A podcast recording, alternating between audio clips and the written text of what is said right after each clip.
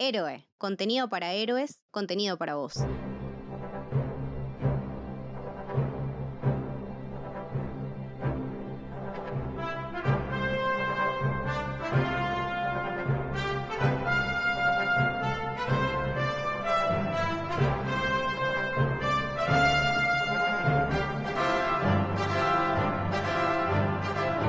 Bienvenidos, bienvenidas al Camino del Héroe. Mi nombre es Lucho y en esta ocasión estoy con mi gran amigo Santi. ¿Cómo andas, loco? ¿Qué haces, Lucho? Qué lindo escuchar esa canción con la que arrancamos, ¿eh? Y ya nos vendimos totalmente, es, inevitable.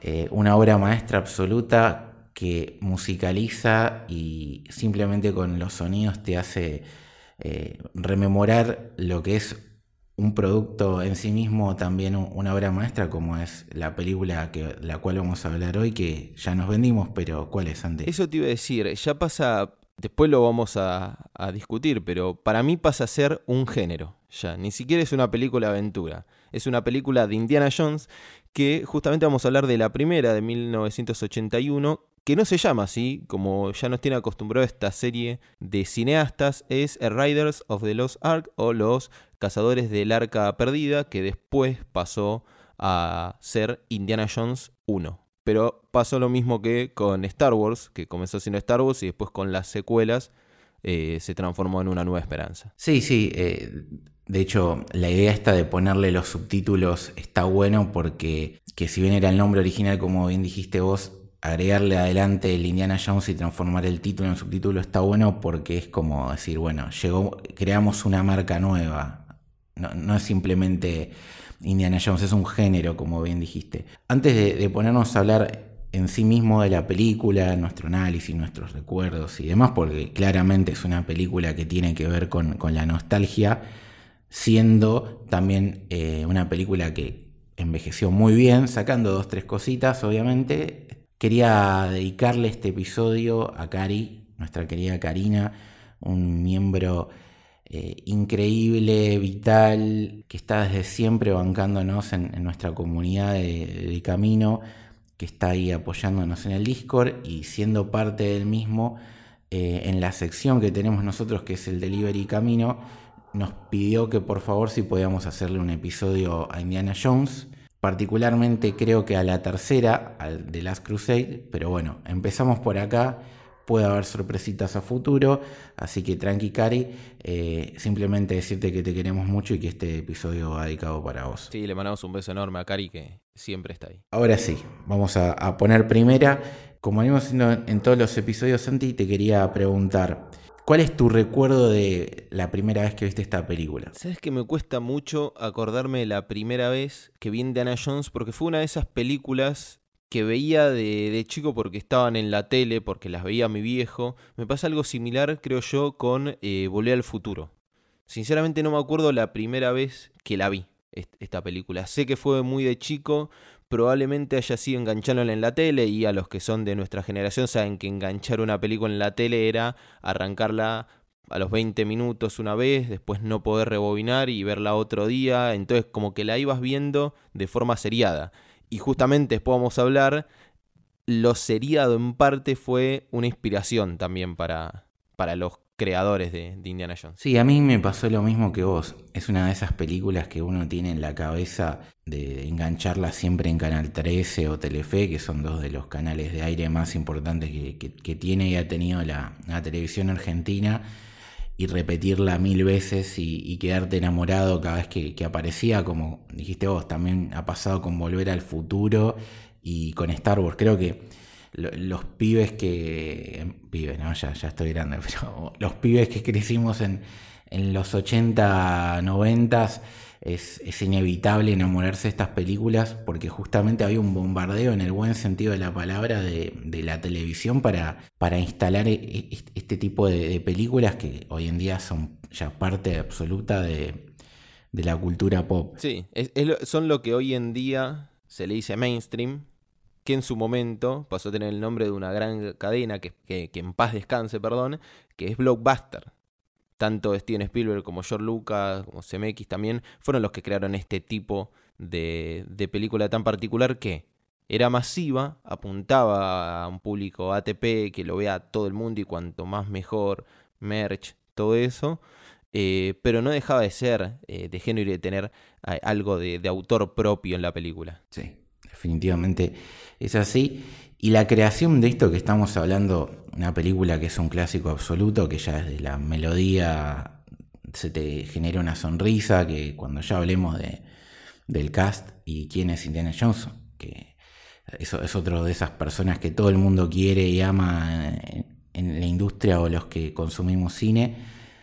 Hay que decir que la realidad es que no fue un comienzo ideal y, y soñado y que esto fue, bueno, me levanto, digo, voy a hacer Indiana Jones y porque me llamo Steven Spielberg, todos los estudios van a estar detrás mío y, vamos a abrir las puertas para, para poder hacer esta nueva obra maestra que seguramente este gran director eh, nos va a traer a las pantallas. Todo lo contrario, la realidad es que nació de una charla de amigos, ya Santi lo nombró, eh, ese famoso grupito de directores que era Coppola, eh, George Lucas, eh, de Palma, Steven Spielberg y demás, en una de esas escenas diálogos, Spielberg eh, comenta que él tenía ganas de hacer una película del estilo de James Bond, que era como su nuevo reto. Y George Lucas levantó la mano y dijo, yo tengo una mejor idea, tengo un personaje que es mejor todavía que James Bond, y ahí nació el concepto. Uno que luego no pudieron encontrar con facilidad eh, estudios que, que le abrían las puertas de vuelta a, poder hacer esta película. Eso que venía de la mano de Spielberg, que ya había hecho exitazos como Tiburón, como Encuentro cercano al tercer tipo, con la producción de George Lucas, que venía a pegarla y romperla todo con Star Wars. Y no, no había caso, aún siendo también una película que originalmente creo que si no me equivoco tenía un presupuesto de apenas 20 millones que para el tipo de película que querían hacer era poco dinero, aún en esa época. No había nadie que, le diera bola y les costó bastante tiempo hasta que Paramount les dijo, vamos para adelante con esto. Sí, y de igual manera tuvieron que hacer bastante este estilo de rodaje de, guerrilla. y vos nombrabas a, a Coppola, así a lo Apocalipsis Now, era tratando de explotar al máximo todos los recursos porque, como bien vos decías, no era poca guita lo que, el presupuesto que le había dado eh, Paramount, pero para el nivel de producción sí, era poca plata. Entonces había una complicación ahí. Eh, y algo que sumo que es bastante curioso, vos dijiste, ahí nació el concepto.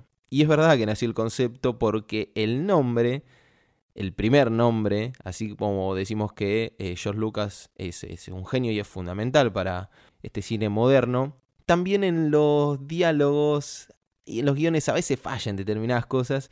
Y el primer nombre que él se le había ocurrido para Indiana era Indiana Smith. Él había puesto Indiana por su perro, pero era Indiana Smith.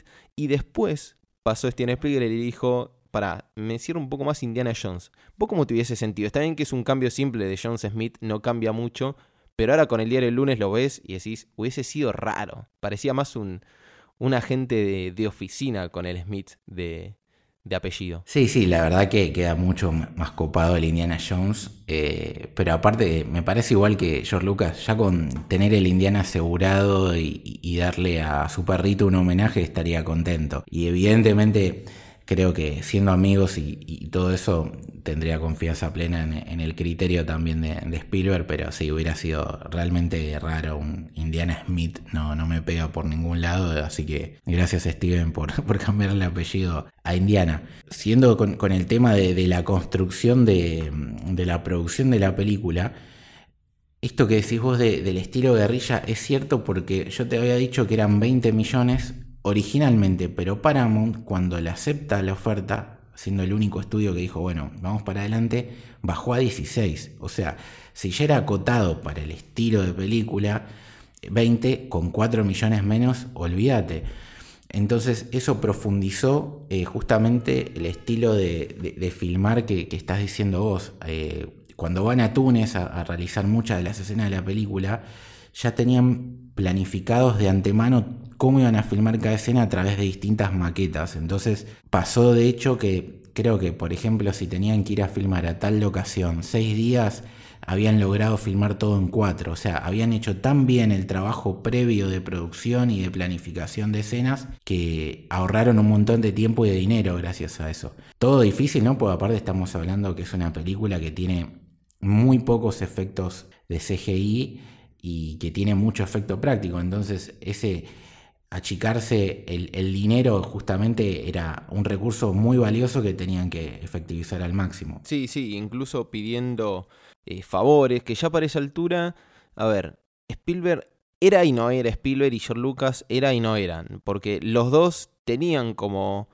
un pie adentro de las grandes ligas, pero también Spielberg se había mandado algunas cagadas, o sea, con producciones que no habían dado eh, mucha guita a los estudios, entonces, bueno, no se le tenía tanta confianza, pero aún así tenía algunos eh, contactos y también eso le, facilitó de pedir prestado algo por acá, por allá, más allá de que, como ya habías dicho vos, se conocían todos, en un grupo de amigos, entonces podían participar y ayudar, no solo creativamente, sino con cuestiones técnicas capaz.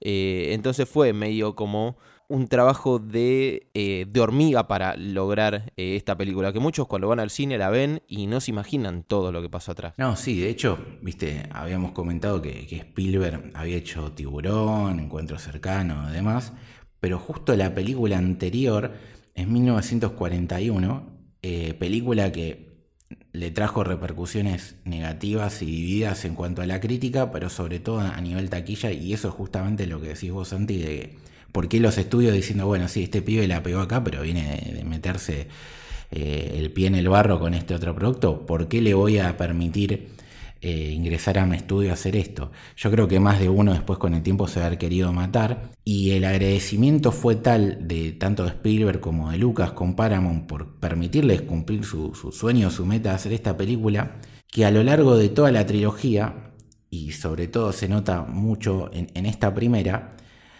hay un montaje espectacular que después del logo de Paramount aparece una montaña o algo que asemeja eh, el logo de Paramount. Si ustedes se ponen a ver la primera película, lo van a ver. Inmediatamente vamos a ver el logo de Paramount y después se ve esta isla, este lugar paradisíaco donde tenemos nuestra primera aventura que se ve también como una especie de montaña. Que se funde de forma cruzada eh, espectacular. O sea, directamente pasa el logo de Paramount a la imagen de la montaña como si fuese una continuación. Exactamente. Y, acto seguido aparece, perdón, eh, amigo, el. Además de Paramount Picture, es el Lucasfilm que es algo que a mí me encanta siempre que aparece. Y sí, es como, bueno, te, tiro un guiño, pero no, esto es mío, ¿no? Como diciendo, y está muy bien. Y bueno, y esto es solo un detallecito de color que, van a ver que se replican en toda la, lo que era la trilogía originalmente y que más allá de ser un buen gesto de, Spielberg y, de Lucas, también habla de, por qué son tan distintos, ¿no? Sobre todo Spielberg, porque es una pavada, pero es una pavada que, que tiene cariño y, que está pensado al detalle y que no deja de ser también una pequeña genialidad más de, Spielberg, que cuando uno empieza a desmenuzar las películas ves esas cositas que, hace él que, lo hacen único siempre. Ahora, ya sabemos quién es Spielberg, ya hemos dicho eh, las películas que, lo destacaban hasta ese momento, incluso las que le habían ido medio mal. Y también hablamos de aquella charla que tuvieron juntos para darle formato a la idea pero cuando uno habla del guion de, la película, hay que centrarse principalmente en George Lucas y Philip Kaufman. Que Philip Kaufman también era un director de esa época que originalmente iba a ser el que iba a dirigir la película, no iba a ser Spielberg. O sea, cuando va Lucas y le dice yo tengo un, personaje mejor, es porque ya había trabajado con Kaufman el concepto de Indiana Jones o Indiana Smith en ese entonces. Y Kaufman iba a ser el director. Después, por temas de agenda de, este otro cineasta, fue que Lucas dijo, che, y, de esa charla que comentamos antes, ¿no? De quiero hacer una película de James Bond, que dijo, no, sí, tenés que ser vos. Entonces, a partir de ahí, Lucas se obsesionó con Spielberg, pero digamos que la, historia central o la creación de, Indiana Jones o sobre todo de esta primera película, tiene que ver con tanto con George Lucas y Kaufman. Pero ellos no son los guionistas oficiales de la película, sino los creadores de la historia. El guionista principal es Lawrence Kasdan, alguien que vos tenés que conocer muy bien como fanático de Star Wars. Sí, sí, una persona fundamental para la trilogía original. En realidad para la trilogía original no, para la 5 y la 6, eh, ya que fue eh, guionista, digamos, el primer laburo grosso que tuvo fue un año antes de, eh, en realidad venían elaborando desde antes, ¿no? Pero el estreno en 1980 de El Imperio Contraataca. Tranqui debut, ¿no? Sí, sí, sí, con cuál arrancó, ¿no? Porque también es una de las... Para mí, la que mejor guion tiene, no es mi película favorita Star Wars, pero realmente el guion del Imperio Contraataca es eh, por lejos el mejor de la saga. Eh, después siguió con el retorno de, de Jedi también. Y bueno, tuvo una participación en The Force Awakens y solo, que solo realmente de lo mala y floja que fue, no le podemos echar la culpa a Kazdan porque participaron un millón de personas. Eh, ahí incluso Ron Howard terminó siendo el director y no implica que ese va un producto malo justamente por él. Pero bueno, es una persona fundamental para todo este, este grupo. Y que también ellos se iban compartiendo los colaboradores. No solo participaban ellos en las películas de los demás, sino todo su grupo detrás de cámara. Sí, porque eh, estamos diciendo que Kazdan trabajó obviamente con George Lucas en, en el Imperio Contraataca y demás, pero estamos hablando de un escritor que tiene tres nominaciones al Oscar por tres películas distintas en las cuales casualmente el director era Philip Kaufman, que ya lo nombramos, que es eh, el otro creador de la historia junto a George Lucas. Entonces, claramente acá hay un triángulo de, participaciones y recomendaciones. Entonces, estamos viendo que hay una cuestión casi de, de familia a la hora de hacer este tipo de películas, que uno las ve gigantes, las ve icónicas, las ve históricas, pero en el fondo no, no deja de ser casi artesanal el, el laburo de, de, todo este grupo, de, amigos básicamente que, que, crearon este tipo de joyitas que, que venimos hablando. Después, bueno, acá creo que te vas a poner de pie también. Eh, si uno tiene que hablar de otra cosa icónica, que fue creo lo primero que mencionamos en este episodio, es la música. Y detrás de la música está uno de los más grandes. El señor John Williams. Le puse una S, no sé por qué, porque me, estaba, me estaba parando mientras tanto. John Williams, señoras y señores. Siempre nos anotamos nosotros, obviamente, entre paréntesis, eh, digamos, puesto, eh, rol, la persona que lo cumplió y entre paréntesis las producciones que tiene.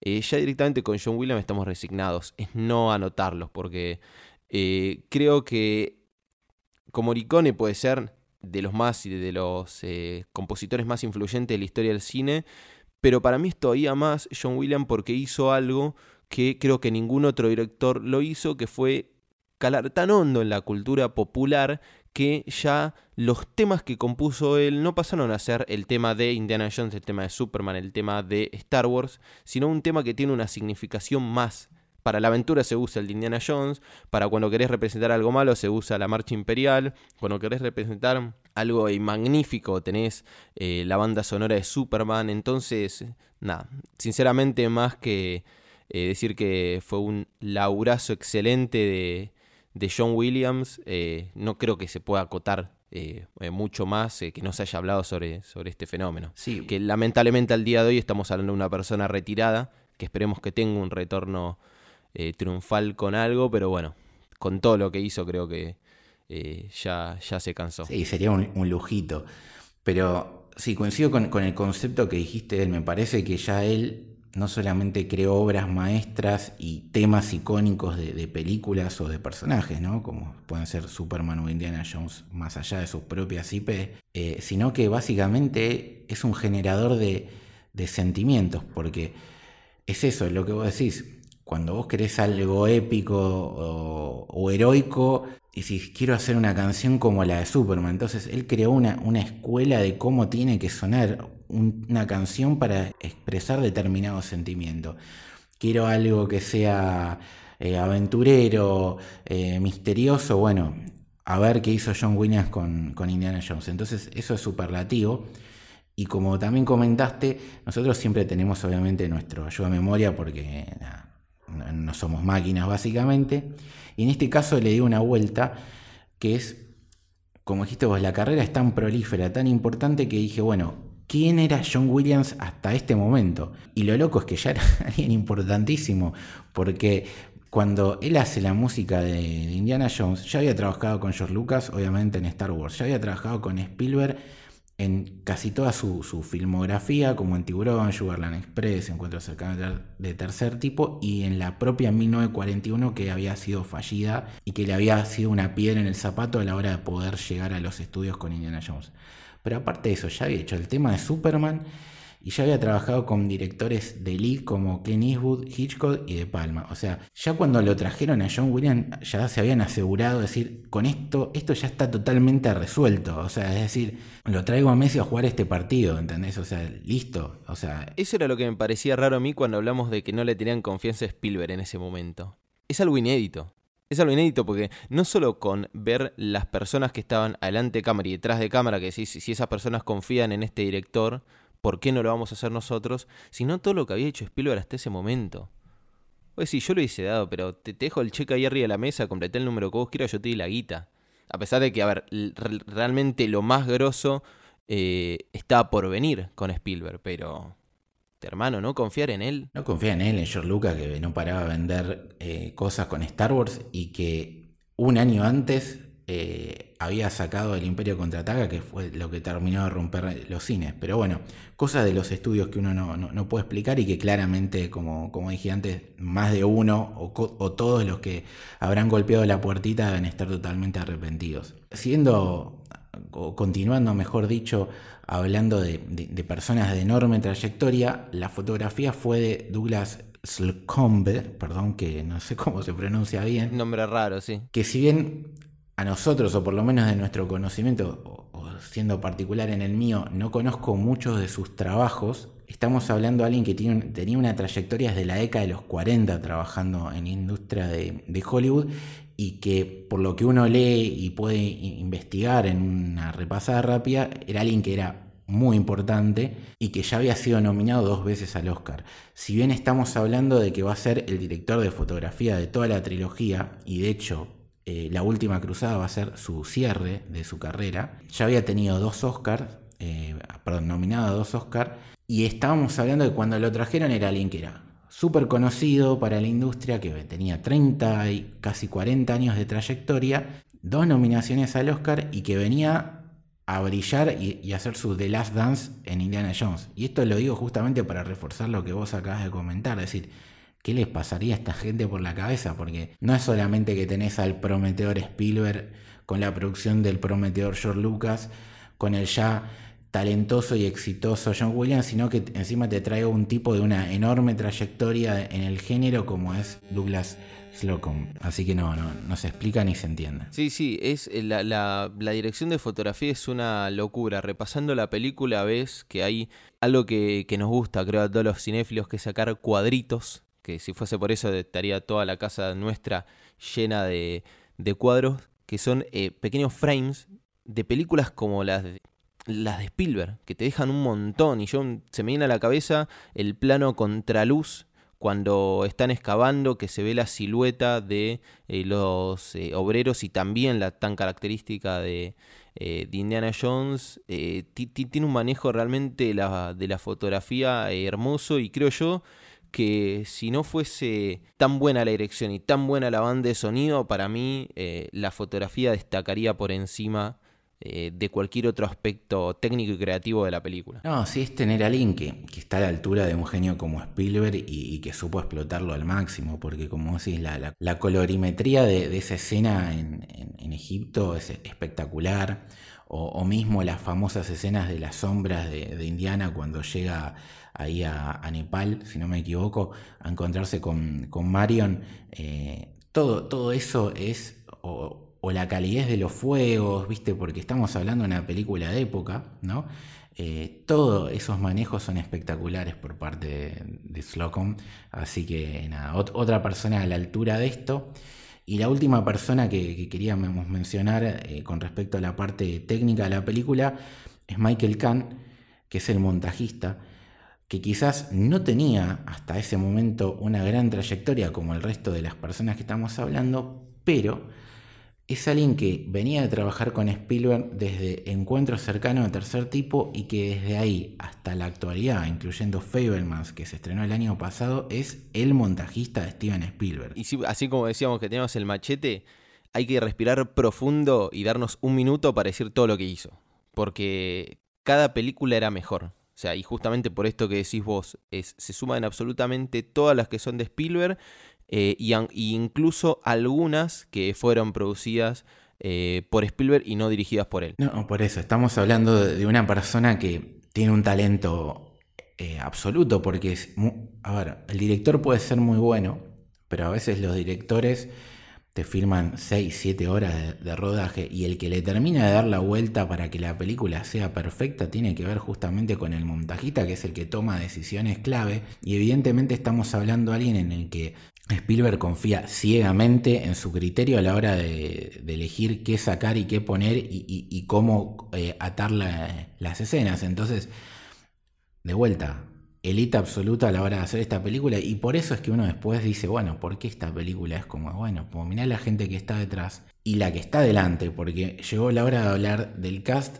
y para hacerlo hay que hablar y, hay que ponerse otra vez de pie. Otra vez. Con el protagonista absoluto, eh, el hombre sexo, el hombre carisma, el señor Harrison Ford. Harrison Ford que para esa altura, lo hablábamos antes de arrancar el episodio, era qué había hecho Harrison Ford hasta ese momento había hecho alguna que otra American Graffiti, Star Wars, el especial de Navidad, que bueno, ahí sí nos podemos separar un poco, un cameo en Apocalipsis Now, el Imperio contraataca, o sea, ya era alguien, y te das cuenta que Harrison Ford ya era alguien por la forma en que coquetean con él en los primeros tres minutos de película. Que se ve su silueta, se ve alguien que pasa por atrás, se hace foco en las otras personas que están hasta en el momento que aparece un latigazo y casi desde la sombra directamente el rostro de Harrison Ford. O sea, ahí ya era una estrella, ya era una, una figura. A pesar de que se llama Los Cazadores del Arca Perdida, como habíamos dicho, y no Indiana Jones, ya era alguien en ese momento. Indiana Jones. Eh, Harrison Ford, perdón. No, sí, sí, estamos hablando de un actor que tuvo su pico de gloria claramente entre los 70 y los 90, que se hizo una carrera excepcional y que Indiana Jones creo que es el personaje, si no me equivoco, que él más quiere.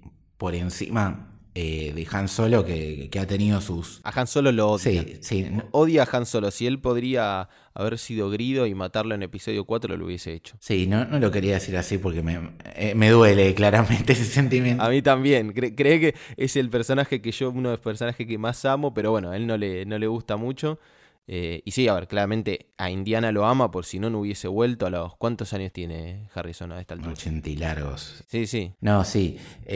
aparte es es carisma puro y, lo peor es que Han Solo también, pero bueno, lo peor es que hay, cosas muy parecidas entre Han Solo e Indiana Jones siendo a la vez muy diferentes y entonces uno no entiende esa cosa de, Harrison, pero bueno, cuestiones de, genios. Lo que sí, estamos hablando de una enorme figura y, alguien que es el típico actor y, y personaje que sí nació para representarlo, pero originalmente fue el primer nombre, pero luego George Lucas dijo que no y después dijo que sí. Esto tiene que ver con el famoso grupo de amigos, ¿no? En esa época Scorsese venía teniendo a, su musa inspiradora, a De Niro en casi todas sus películas, y George Lucas no quería, si bien no era su película Indiana Jones, pero era productor y era escritor de la, de la historia base, no quería repetirse otra vez con Harrison de vuelta siendo el protagonista, no quería caer en eso. De hecho, Tom Selleck, un actor muy famoso también de la época, llegó a,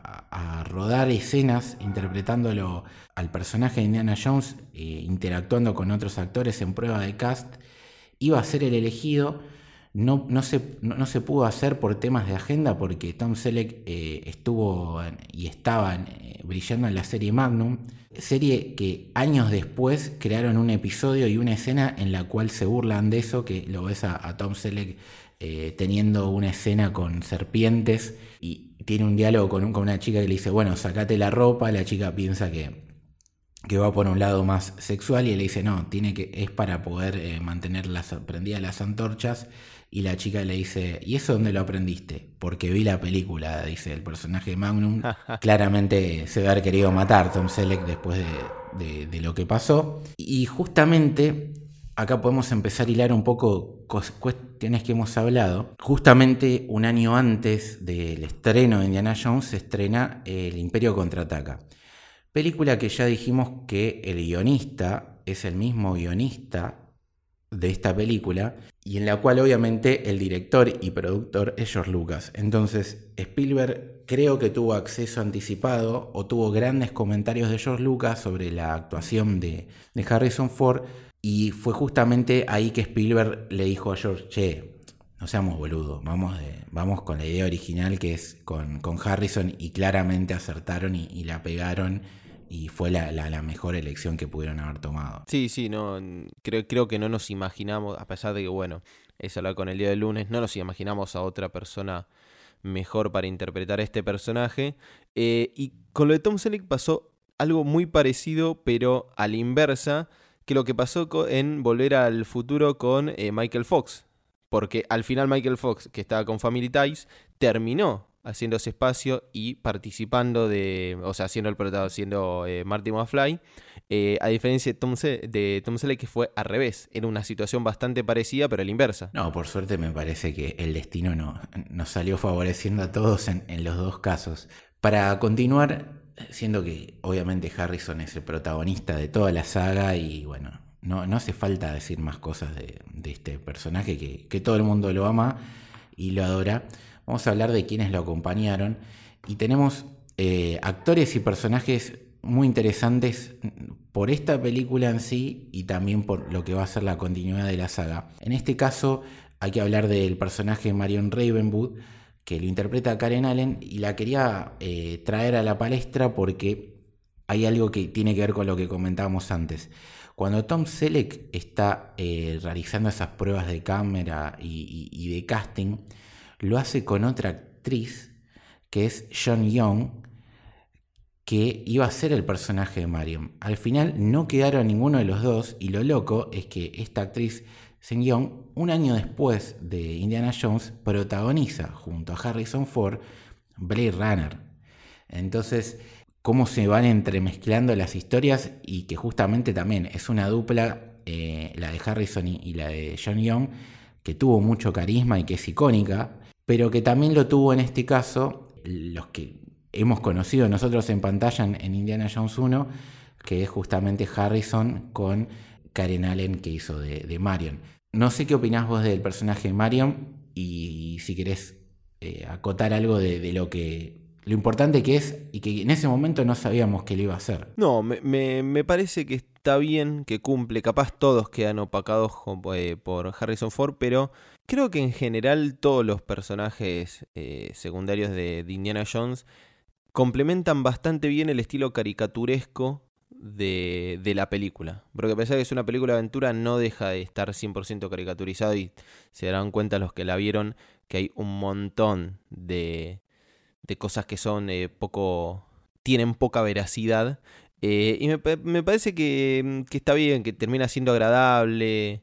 Eh, el, personaje. Yo la verdad termino bastante eh, conforme con el cast. Sí, es, una actriz que, bueno, que, ha sido carrera, se destacaba en Starman y que después, más adelante en la saga, tiene un rol importante por algo que pasa en la 4, lo vamos a dejar por así nomás, la gente que lo vio ya lo sabe, la 4 salió en 2008, pero bueno, ya lo hablaremos a futuro, en, probablemente en otros podcasts pero no vamos a revelarlo por las dudas si alguien está haciendo este camino y, no las vio todavía las Indiana Jones, pero es un personaje que va a tener repercusiones a futuro y que quería comentar una curiosidad que ella en un momento en la película eh, tiene esta escena que, comentamos que la parodió Tom Selleck en Magnum, que está con un vestido y le rompen el vestido y si bien es un personaje que a mí me gusta porque representa también algo que hoy es más común, que es esta mujer que va al frente, ¿viste? Porque ella lo enfrenta a Indy, los enfrenta a los nazis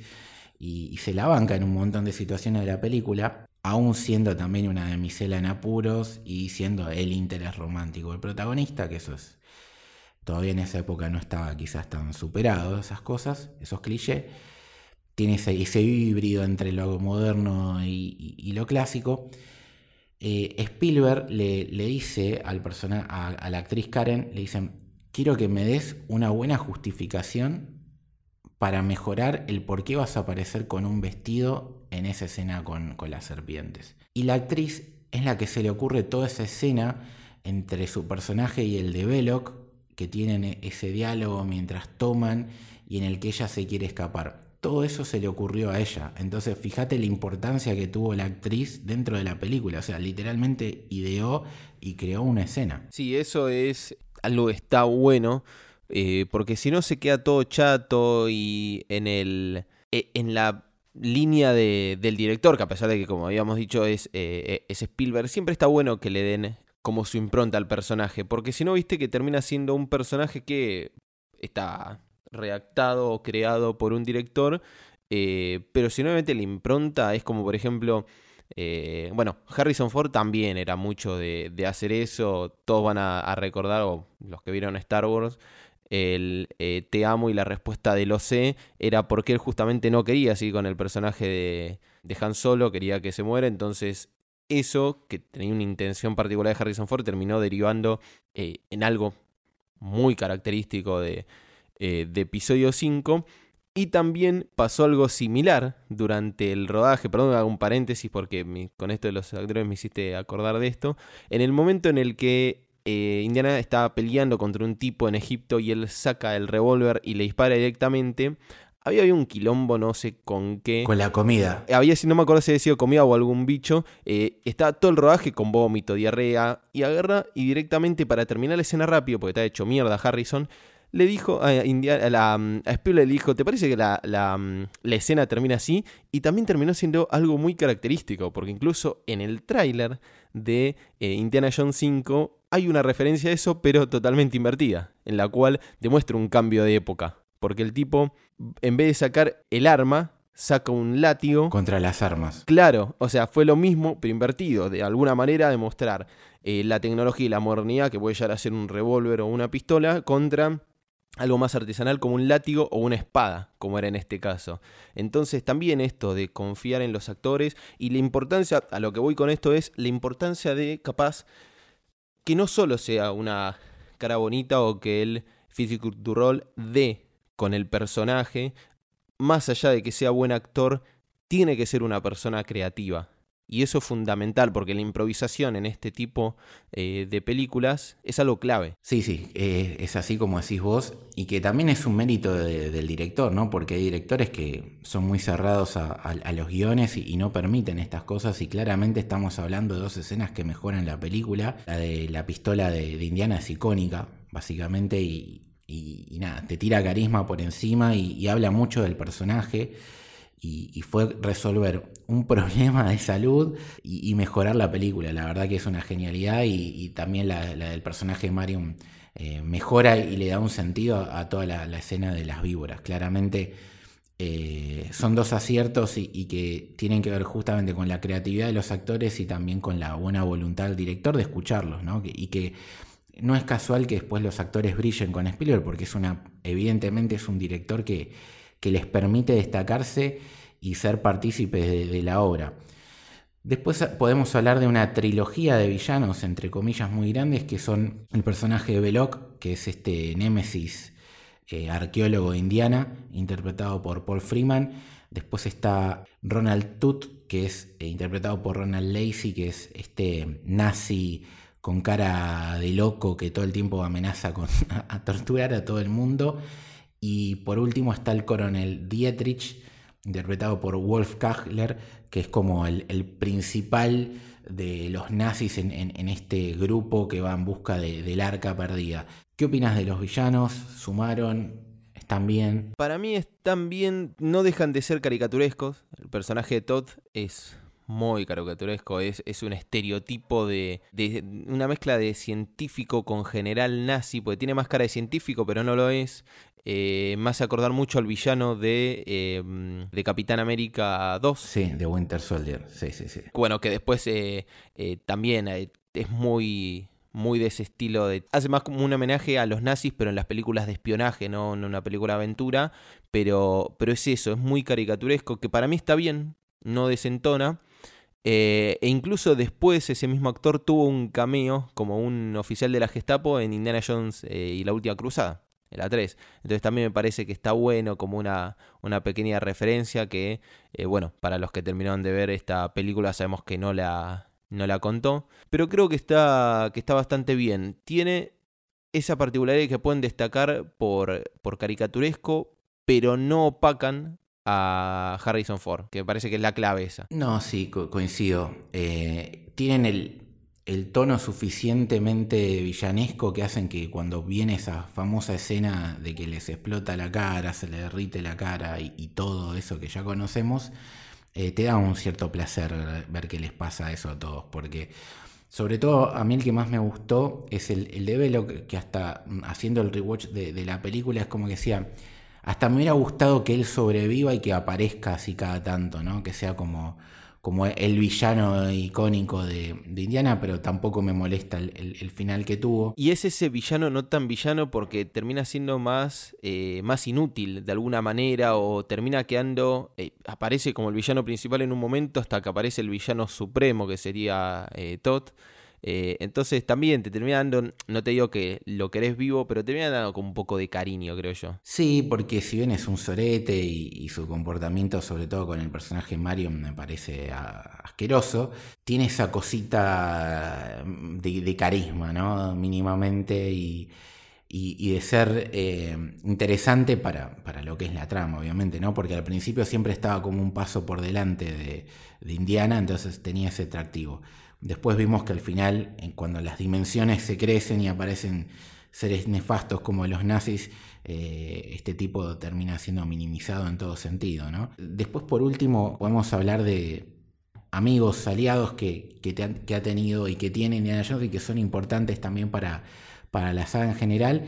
Uno es el de Salah, interpretado por nuestro queridísimo John Rice Davis, Gimli del Señor de los Anillos, otro actor que no iba a ser él, que iba a ser originalmente Danny DeVito, pero como estaba con la serie Taxi no pudo ser, y que nada, es un otro que aporta carisma y es, es, parte de, la iconografía de Indiana Jones, su, su, presencia y sus participaciones. El otro es el Dr. Marcus Brody, el, también aliado y amigo de Indiana Jones en lo que tiene que ver con el museo y la universidad, que son quizás las dos grandes pasiones que, muestra Indiana, interpretado por el grandísimo Demhold Elliot. Y por último, una mención especial, eh, el primer papel en la historia de Alfred Molina, nuestro querido Doctor Octopus, como Satipo o, o Sapito, como le dice a Indiana en la película. Pero principalmente quería que hablemos un poco de Salah y Marcus Brody. No sé si querés comentar algo al respecto de ellos dos. No, también me parece que está bueno estos eh, aliados casi como si fuese un nivel de un videojuego que están con una función específica que es facilitarle eh, determinadas cosas, ya sea de eh, logística o inteligencia al personaje principal, eh, que en este caso es Indiana, y que no tienen un rol muy grande, que vos decís que están hasta el final, que participan de la, digamos, si, si lo pensamos como en la historia clásica, de la batalla final contra el villano, eh, que tampoco aparecen desde el principio principio, eh, como que van apareciendo para cumplir un rol y para ayudar a avanzar al protagonista principal y después desaparecen. Cumplen rol, desaparecen. Así con el Dr. Brody, cumple rol, desaparece. Lo mismo con Salah, en determinada parte ya más pasando la media hora de película aparece, lo ayuda a Indy y después em, vuelve a, desaparecer. Eh, que me parece que, como te decía antes, me parece están muy bien esos roles, porque no, no, no van a, eh, a destacar eh, más de lo, que, de lo que necesita la película. Además, de, además del carisma del actor, que es algo que, que, que, ya lo supera el personaje. Sí, sí. Son, son parte esenciales para terminar de entender un poco a, Indiana Jones y, su mundo, pero siempre eh, en servicio de, básicamente de, que se luzca más nuestro protagonista. Ya hablando de cómo se produjo, cómo se hizo, quiénes son los actores que han sido parte, podemos hablar un poco para cerrar de escenas icónicas y también de lo que significó esta película, ¿no? que, fue un éxito de taquilla. Habíamos dicho que eh, costó 16 millones y creo que recaudó más de 400. Eh, creo que fue la película más taquillera de su año. Estamos hablando de una película que recibió ocho nominaciones al Oscar, incluyendo Mejor Película, Mejor Director, Fotografía, Banda Sonora, todas merecidas. Totalmente injusto que no haya ganado Mejor Director. Totalmente injusto que no haya ganado Mejor Director y que ganó cuatro de esas ocho, que son más que nada cuestiones técnicas que también hemos eh, elogiado, ¿no? Los efectos visuales, que son pocos porque es mucho práctico y que quizás, esto no sé si vos pensás lo mismo que yo, lo único que a mí me hace un poco de ruido es justamente hoy en 2023 eh, son los efectos visuales, porque todo lo que es práctico es espectacular, pero esas escenas del final con ese los espíritus que salen de, del arca perdida o, esos fondos verdes con, con, las tormentas que salen dos o tres veces, es lo único que, que, me hace ruido. Todo lo demás me parece espectacular, pero bueno, fíjate, eh, para su momento era alta gama porque ganó el Oscar, como también el diseño de arte de sonido y montaje, pero no sé, a mí me parece, lo único que envejeció mal de la película quizás es eso. Es eso. Iba, iba a decir lo mismo. Eh, es lo único que envejeció mal. Ahora, para mí no es tan, no, no desentona con la película. Tomemos en cuenta que para ese momento recién estamos incursionando en este tipo de, de efectos especiales. Y si no hubiese tenido tantas reediciones, la trilogía original de Star Wars, probablemente nos hubiésemos encontrado con varios elementos de efectos especiales que también habían eh, envejecido mal. Lo que pasa es que John Lucas le hizo 30.000 revisiones, la masterizó, modificó los efectos especiales, entonces por eso es distinta. Eh, es malísimo el efecto especial, pero yo creo que, eh, vuelvo a insistir, no desentona con la película. ¿Por qué? Primero, es una película que está 100% caricaturizada. Si vos la ves, tranquilamente podría ser un cómic, tiene muchos momentos de alivios cómicos, eh, graciosos, muy bien llevados por eh, eh, Spielberg, muy bien llevado por Harrison Ford y los demás actores del, del reparto. me parece que también va de la mano con el estilo de películas que hace Steven Spielberg, porque no nos olvidemos que Encuentros cercanos del tercer tipo, en 1977, es una película que es muy seria durante los primeros dos tercios de la película y en el último tercio empieza como a tener más la clásica fleallada de Spielberg, que nos encanta porque es uno de los directores que más nos hizo volar la imaginación y que podría ser de alguna manera un sello del autor. Y no, no es muy distinta Indiana Jones, es más terrenal, pero al final se termina volando con todo este tema que vos decís de la espiritualidad. Y también, ponele, vos decías lo de los rayos y eso. En la escena previa hay un momento en el que ellos están excavando, buscando justamente eh, el arca, y se ven unos truenos con una tormenta que se acerca, y ahí a mí me hizo acordar a las plagas de Egipto y tiene mucho de religión esta película. Entonces también me parece como que había una intención particular en cada una de esas utilizaciones de efectos especiales que obviamente envejecieron mal, pero porque era la tecnología que había en ese momento. No. No sé qué te parece a vos. No, no. Para mí creativamente es, un, es, algo acertado. Técnicamente sí es a lo que envejeció mal. No, coincido rotundamente. Eh, a nivel eh, sentido de por qué voy a utilizar esto es, es imposible de hacerle una crítica porque es así, es literalmente como lo dijiste vos, sobre todo lo último, lo de las plagas y el tema de la espiritualidad, y que claramente, el, también dándole continuidad a lo que decís, se creó un formato que se va a replicar en toda la saga, ¿no? Esta cosa de aventura que de repente, aún siendo el propio Indiana una persona que él dice que, no cree en todas estas cosas, en todas las películas vamos a ver que hay ciertos objetos o cosas que tienen que ver con algo que va más allá de lo normal y que le da la fantasía, porque esta no solamente es una película de aventura, sino de fantasía justamente por todas estas cosas, y que es parte de este universo que, se creó y que le da una cosita especial, le da una cosa increíble y que ha sido parte de, no solamente crear un género, que lo hemos visto después, años después en, en las películas de la momia, lo hemos visto en la saga de videojuegos Uncharted y dentro de su propio universo, porque Indiana Jones no solamente habla a nivel películas, sino a nivel series. Ah, se ha creado una serie del joven Indiana Jones, hay videojuegos de Indiana Jones, de hecho hay uno muy esperado que va a salir dentro de poco para Xbox y, la nueva generación de consolas. Ha tenido historietas, hay un vínculo entre Marvel, casualmente que hoy en día Disney es, dueña de Marvel y, de la franquicia de Indiana Jones, pero en su momento cuando no lo eran, eh, Marvel hizo las historietas eh, que replicaban la película, agregando incluso escenas que tenían pensadas y que las sacaron de la película porque les iban a parecer eh, inverosímiles, como una en la que vemos a Indiana Jones colgado de la punta del submarino en la que se trasladan eh, atado con el látigo, entonces eso está en el cómic, pero en la película no, porque iba a quedar medio ridículo, y en la película te que entender como que se mete adentro de alguna manera del submarino, y que lo loco, por tirar otro dato de color, es que para seguir con la continuidad de, Marvel y, de Indiana Jones, es que la persona que creó el diseño de, vestimenta de Indiana Jones, que es tan icónico y tan espectacular, es el dibujante Jim Starenko, que es un dibujante que brilló en Marvel con Doctor Strange, por ejemplo, con el Capitán América, y que a, a esa editorial le trajo un poco la locura de los 70. Entonces, el look que nosotros conocemos de Indiana Jones tiene que ver gracias a Jim Starenko, dibujante y guionista célebre de Marvel, que Marvel a su vez ha hecho los cómics de, la película y que a su vez hoy es amigos, colegas, empresas, parte de un grupo más grande que es Disney. Entonces, como con el tiempo todo se ha ido conectando básicamente. Pero para cerrar, escenas icónicas. Vos hablaste en su momento de la famosa de el disparo de Indiana, pero hay más.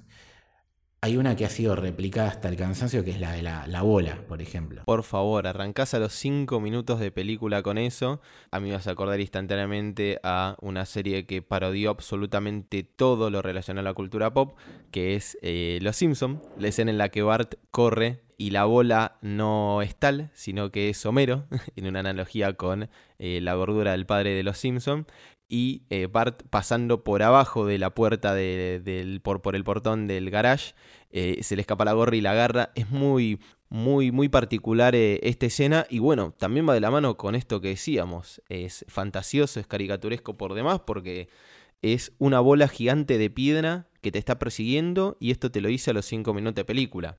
Lo curioso es de dónde tomó esa referencia Spielberg. Porque vos bien hablabas de cómics. Sí. Vino de un cómic. Y vamos a nombrarlo. Eh, The Seven Cities of Cibola, de Karl Barks. Pasaba algo, iba a decir muy similar, pero algo directamente igual, que utilizó Steven Spielberg como, como referencia. Pero obviamente nosotros siempre nos vamos a acordar por esta escena eh, tan particular de, Indiana. Pero estamos hablando aparte de que las referencias de muchas de las escenas salen de ahí y que estamos hablando también de que son historietas de que tiene que ver con las famosas aventuras del Pato Donald, otro personaje de Disney, seguimos, viste, las conexiones que van a tener a futuro, que con sus sobrinos y el tío rico y todas esas cosas que yo de chico me encantaban, de hecho quiero decir sus aventuras, y que sí, hay, eh, está esa historieta que tiene muchísimas cosas que claramente tomaron como concepto de, sobre todo de, esa primera aventura de Indiana en que está buscando el, tótem, ese que, que se lo termina robando Belloc muchas de las cosas que vemos ahí eh, tienen sentido con este cómic. Y la, escena que, vos también decís, Santi, la de Indiana buscando el látigo, me hace acordar a una que hemos visto hace muy poco en el cine con Guardianes de la Galaxia. El personaje de Star-Lord que está en la nave y que se le queda justamente eh, su, aparato reproductor de, música y, lo agarra, ¿no? Que justamente Star-Lord es un híbrido entre Indiana Jones y Han Solo, básicamente. Entonces... Que si al día de hoy, si Chris Pratt hubiese tenido eh, la edad de Harrison Ford, para mí era un, buen futuro Indiana Jones en ese momento y el día de mañana si es en remake, también con el personaje, pensémoslo, eh, que hizo en Jurassic World. El personaje Jurassic World es muy Indiana Jones de la misma manera. Sí, que Jurassic World es justamente una IP que nace de otra película de Spielberg, porque todo se sigue conectando con todo, básicamente. Jurassic Park, que ahí está, no me salía el nombre, el doctor Alan Grant, Sam Neill, es muy Indiana Jones también. Es un personaje muy Indiana Jones, ni hablar, eh, como decíamos, Fixie Roll, un tipo chapado a la antigua con el sombrero de, eh, de, vaquero. Entonces es como una herencia casi directa y podríamos ya decir que no es casualidad porque en Jurassic World también estuvo metido Spielberg como productor, no sé qué tanto influyó en el cast, pero estaba eh, metido. Entonces son como personajes muy parecidos y es lindo ver ya es conocido que todo lo que viene de Kevin Feige y del universo cinematográfico de Marvel está plagado de referencias a la cultura popular, eh, millones de referencias a Star Wars, grandes referencias a, Indiana Jones, entonces no, no es algo que haga ruido. Es algo que sea como una referencia linda y es algo que haríamos nosotros. Si vos o yo fuésemos Kevin Feige, incluso yo haría más referencias a este tipo de películas porque son las que nos formaron y también lo formaron a él de alguna manera. Sí, sí, tal cual. Y por eso yo siempre lo banqué al personaje de Star-Lord. Pero por eso estamos viendo que Indiana Jones no solamente es una película icónica, sino que fue la madre de una saga que ha brillado que ha trascendido su propio medio, su propio lenguaje, que es el cine, ha llevado a la televisión, ha llevado a los videojuegos, ha influenciado a los cómics, ha influenciado montones de películas, de series icónicas, de productos populares actuales, como Los Guardianes en este caso, como la saga Uncharted, como la saga Tomb Raider, ¿no? También cambiando de género. Tomb Raider, eh, sí, sí. Etcétera. Bueno, la momia que ya lo mencionamos, etcétera, etcétera, etcétera. Por eso y por todo esto merecía este episodio y nada, un aplauso para esta obra maestra, básicamente. Sí, sí. La, verdad que. ¿Sabes qué? Cuando vos me, propusiste, che, vamos a hacer el camino de, Indiana, yo dije, dale, pero dale porque es algo que no, ni siquiera hacía falta pensarlo, ¿no? Y después cuando volví a ver la, la, película y me volví a conectar, que hacía rato que no me conectaba con el mundo de Indiana Jones, dije, loco, esta película, pero también me formó como, como persona, como cinéfilo. Eh, son una de esas películas que vos decís, y es obvio que lo vas a. que te van a gustar por lo que significó no para uno mismo en particular, sino para todo el mundo. Pero cuando la volvés a ver, te volvés a conectar y decís. Eh, loco, qué película. Qué, película, qué personajes.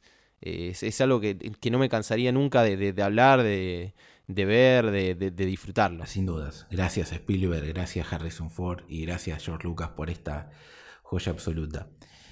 Santi, la gente donde te puede leer y escuchar. Me puede escuchar eh, acá en el eh, Camino del Héroe, también en Historias de, una Galaxia Lejana que empezamos hace poco una nueva temporada, que vamos a ir eh, dándole lugar a distintos personajes de, de, todo el universo de Star Wars a lo largo de, del año en esta, como había dicho, en esta temporada 2. Eh, y me pueden leer en eh, tanto Instagram como Twitter como Santi Obesiuk con B larga Z y K al final. ¿A vos, Lucho? A mí en L Torres Toranzo, Torres con S Toranzo con Z en Twitter e Instagram. Y bueno, obviamente al igual que Santi acá dentro de la familia de Héroe en los diferentes podcasts. Dicho de paso, eh, como bien dijimos al principio del episodio, este está dedicado a Cari nuestra queridísima y estelar miembro de nuestra comunidad, de nuestro Discord exclusivo, uno al que pueden acceder por una módica suma de dinero, en el cual tenemos una sección que es esta de Libre y Camino, donde muchos de, nuestros miembros de la comunidad nos proponen episodios y que creo que la gran mayoría los hemos cubierto o los estamos a punto de hacer y que si ustedes no pueden o no, no, quieren ayudarnos de una manera económica, Siempre les recordamos que lo pueden hacer a través de Spotify, poniéndonos cinco estrellitas y, poniendo la campanita, porque eso ayuda al algoritmo a que sigamos llegando a más gente y porque obviamente no, nos hace bien a, al ego y a la confianza para poder seguir haciendo esto, porque no significa que a ustedes les gusta el trabajo que nosotros hacemos. Y también les va a terminar siguiendo a ustedes particularmente el tema de la campanita, porque para mí personalmente como oyente podcast, desde que Spotify inventó la campanita, me parece buenísimo, porque yo muchas veces lo primero que hago cuando entro a Spotify es poner música. Porque me cuelgo y no voy a la sección de podcast, ¿viste? Eh, aparte, hoy en día, a pesar de que le da bastante protagonismo a los podcasts, sigue siendo eh, principalmente música el uso de Spotify. Pero con la notificación, poniendo la campanita, te llama la notificación cada vez que hay un episodio nuevo. Y es buenísimo, porque te, te llega y te avisa eh, que es raro en otras plataformas que lo tenga. Vamos a aclarar esto. Porque, por ejemplo, eh, es raro que Netflix te diga, che, subieron tal episodio, o sea, que te llegue como notificación pop-up. Generalmente aparece cuando entras a la aplicación, Netflix, Amazon, HBO, eh, Disney Plus, cualquiera de esas de consumos culturales. Entonces es algo que está bastante bueno. Es una utilidad que, yo la recomiendo. Sí, sin dudas, es un algoritmo que por ahora sigue funcionando. Y, no hace cosas raras, como en su momento todas las redes sociales lo tenían y después eh, mutó a cosas inexplicables y, sin sentido, así que... A, que te avisen noticias en Twitter que decís, ¿para qué me estás haciendo aparecer esto como una notificación, no? Sí, o que seguís 10 canales en YouTube y no te llegan notificaciones de video de nadie, por decir algo. Pero bueno, claro. aprovechémoslos mientras tanto, así que si quieren y se copan nos pueden dar una mano con eso. Así que nada, este fue nuestro episodio de Indiana Jones, Los Cazadores del Arca Perdida. Esperemos que les haya gustado. Chao.